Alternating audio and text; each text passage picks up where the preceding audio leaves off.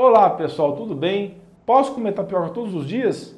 E quem não deve comer tapioca? Existe alguma dica ou truque para comer tapioca que a torne mais saudável?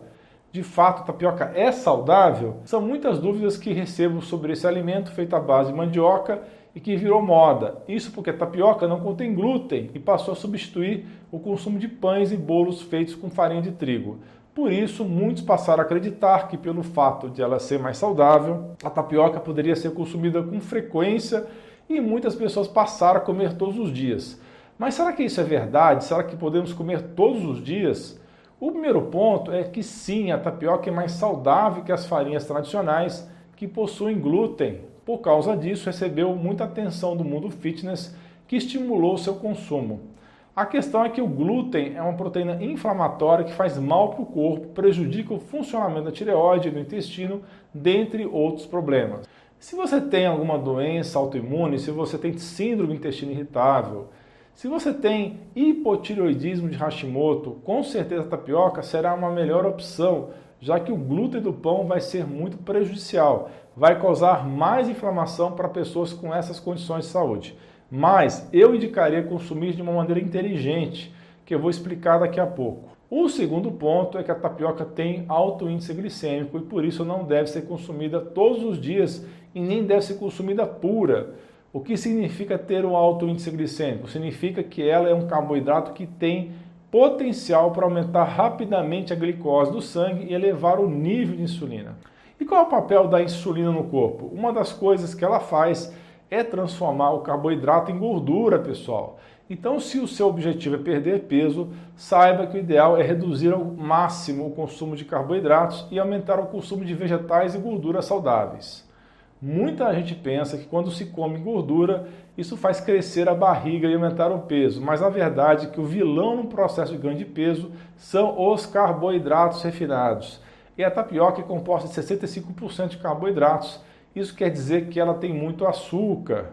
Se você é uma pessoa saudável, que está no peso correto, pratica atividades físicas, você pode comer tranquilamente a tapioca e, claro, sem muitas preocupações, mas sempre moderadamente. Agora, se você é uma pessoa sedentária que está acima do peso ou mesmo diabético, então é melhor evitar o consumo de tapioca. Então já respondo uma questão importante aqui. Se você é diabético, deve realmente evitar tapioca, porque ela vai aumentar o açúcar no sangue. Agora, se você está focado em perder peso, sim, existe o risco de você começar a engordar se consumir muita tapioca, ok, pessoal? Claro, se você substituir o pão pela tapioca e comer ela de vez em quando, e usar as táticas que vou explicar logo a seguir, é possível que você perca alguns quilos. O que é importante deixar claro é o seguinte: todo alimento que faz bem para a saúde também tem um certo limite de consumo. E se você ultrapassar esse limite, pode fazer mal ou pode engordar. Diversificar as escolhas alimentares é o melhor caminho para ter saúde e não ter problemas com nenhum alimento. Por exemplo, se você come todo dia tapioca no café da manhã, mude isso, coma três vezes na semana e nos outros dias, troque a tapioca por ovos mexidos ou mesmo pela aveioca, que é uma panqueca feita de ovos com aveia.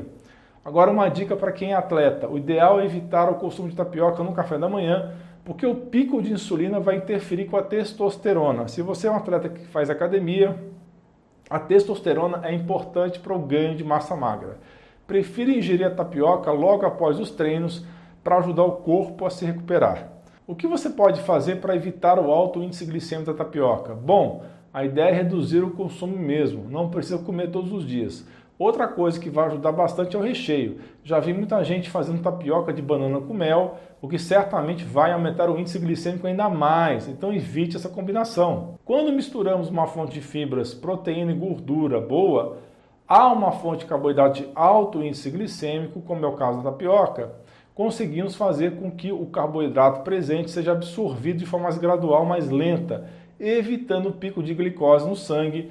Além disso, ajuda também a manter a saciedade por mais tempo. Então, para a sua tapioca ser mais saudável, eu recomendo sempre ter a combinação de uma proteína que pode ser o ovo ou carne, uma fonte de gordura boa como óleo de coco, manteiga ou azeite, e uma fonte de fibras como linhaça, aveia, chia, folhas verdes e frutas com baixo índice glicêmico. Falando sobre recheio da tapioca, você pode adicionar alguma proteína para tornar a tapioca mais interessante e menos glicêmica. Como sugestão, use frango desfiado, carne moída ou mesmo ovo para deixá-la mais nutritiva. Complete com azeite de oliva, gengibre em pó, cúrcuma, que é o açafrão da terra, e pimenta. Quando for fazer a tapioca, misture um pouco de linhaça ou chia na goma, que isso vai acrescentar fibras que são bem importantes para a saúde. O ponto positivo da tapioca é que ela não contém glúten, como eu já falei, mas um ponto negativo é que ela é bem pobre em fibras. O bom é que podemos resolver isso facilmente acrescentando as fibras. A crepioca é uma boa saída, que é quando você faz a mistura da goma da tapioca com o ovo. Fazendo isso, você diminui o pico de insulina e dificulta o acúmulo de gordura no organismo. Bem, chegamos ao final do nosso vídeo. Não se esqueça de compartilhar esse material com seus amigos e familiares, se inscrever no nosso canal ativando o sininho de notificações. Espalhe esse vídeo nos seus grupos de WhatsApp e redes sociais. Um grande abraço e um beijo no seu coração.